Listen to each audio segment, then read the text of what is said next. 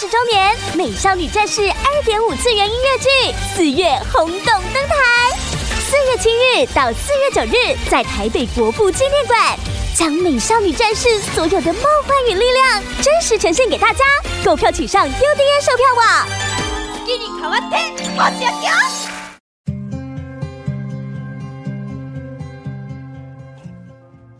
光临鲨鱼，带你关注那些有流量却没声量的有趣资讯。用十分钟的零碎时间，一起跟上这个永远跟不上的世界。一位英国奶奶决定要求一家人来吃圣诞节大餐的时候，要付圣诞节大餐的餐费。这位英国奶奶今年六十三岁，她开价圣诞节大餐，大人最多收到十五英镑，小孩最低收二点五英镑。奶奶说：“当然，有人会觉得她这样很抠，但是她的朋友都觉得这是个好主意。研究显示，煮一顿传统的圣诞节四人餐会比去年需要多花五块钱英镑。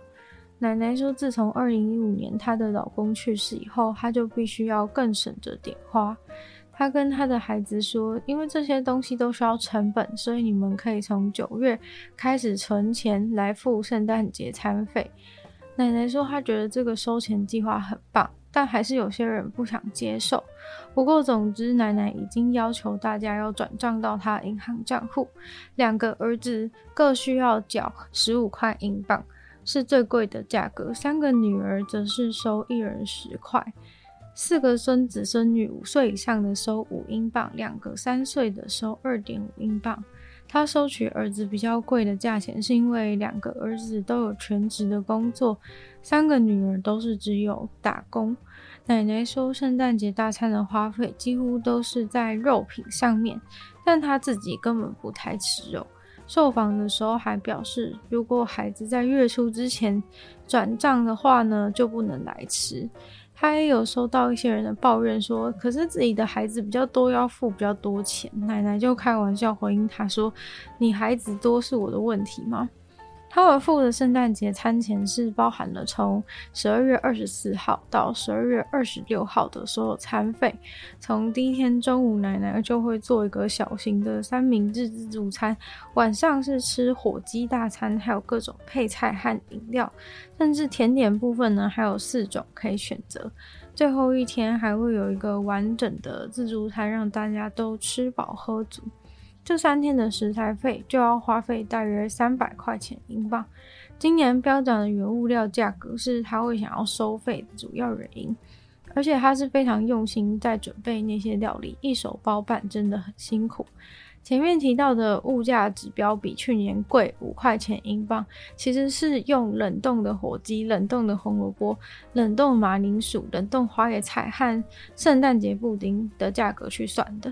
这些东西今年的价格加起来就需要三十一块钱英镑。奶奶说，之前都是大家会带一些食物过来，但是呢，带的人多半也是带一大堆的香肠，还有一袋又一袋的马铃薯。对圣诞节大餐根本没有帮助，到最后还浪费，要把它丢掉。作为一个主办人，奶奶不觉得自己当主办人还要负担所有花费。她希望大家都渐渐理解这个新的传统。她不是想要赚钱，只是想要多少补贴一点食材费而已。圣诞节的装饰有很多各种巧思，有些地方的油桶也被拿来做成了圣诞节的装饰。油桶上面平坦朝上的一面被放了很多小巧可爱的毛线圣诞老人、圣诞树、一些毛线织成的人们、麋鹿都非常可爱。有一个油桶上面甚至被放了很大的一棵毛线做成的圣诞树，看起来就像是油桶的上面长出了一个圣诞树一样，非常的奇特。而且大家为了装饰，几乎都在油桶的头顶做了一个类似帽子的东西来套上去，再把其他的装饰物粘住，或是勾在那个油桶的毛线帽上面。套上去的时候，就能够让上面的装饰物立起来，不怕被风吹倒。这个设计真的很聪明。要取走的时候，也可以直接像是脱帽子一样的把它拆掉就可以。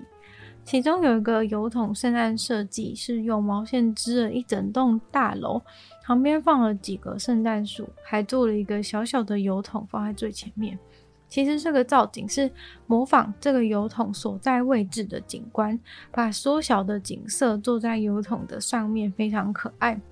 其他还有做的非常精致的雪人和圣诞老人应有尽有，争奇斗艳。但我个人觉得最可爱的是，他在油桶上面做了一个圣诞老人的下半身脚朝上，看起来就像是一个圣诞老人栽进了油桶的样子，很有创意又很有设计感，很好笑。圣诞老人的身上甚至还有精灵在他身上爬。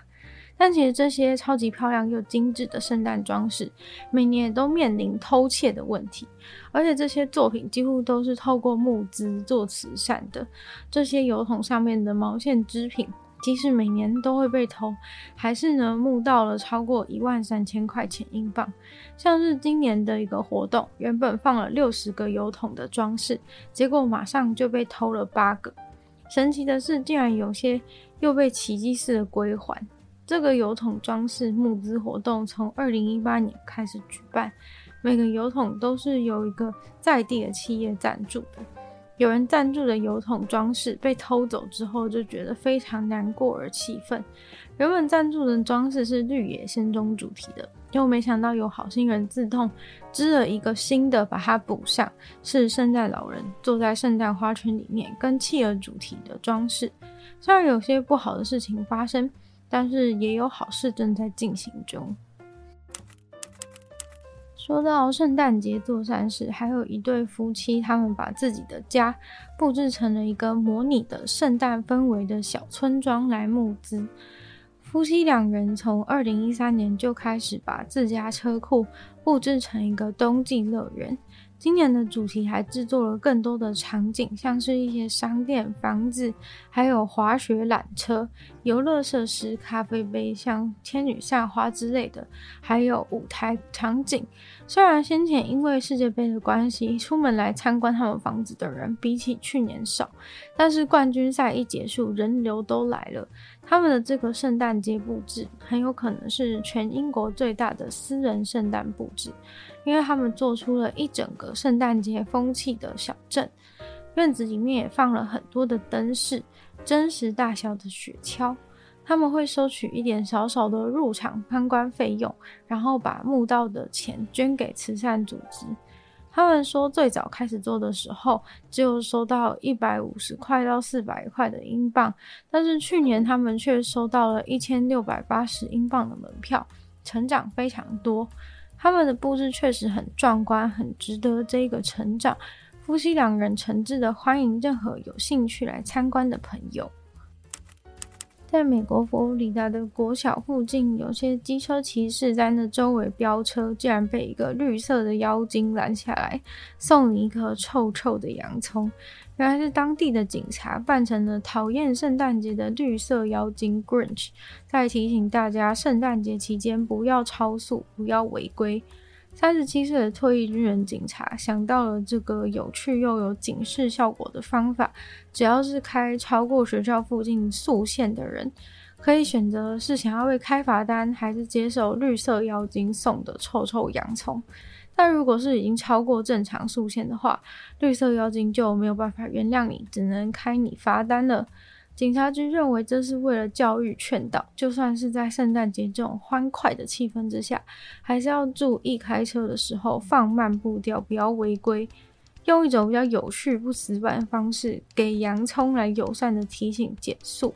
绿色妖精的灵感是取自于一本知名的童书。那只绿色妖精非常讨厌圣诞节，喜欢去破坏节庆的气氛，所以这个角色才被警察选中用来执法。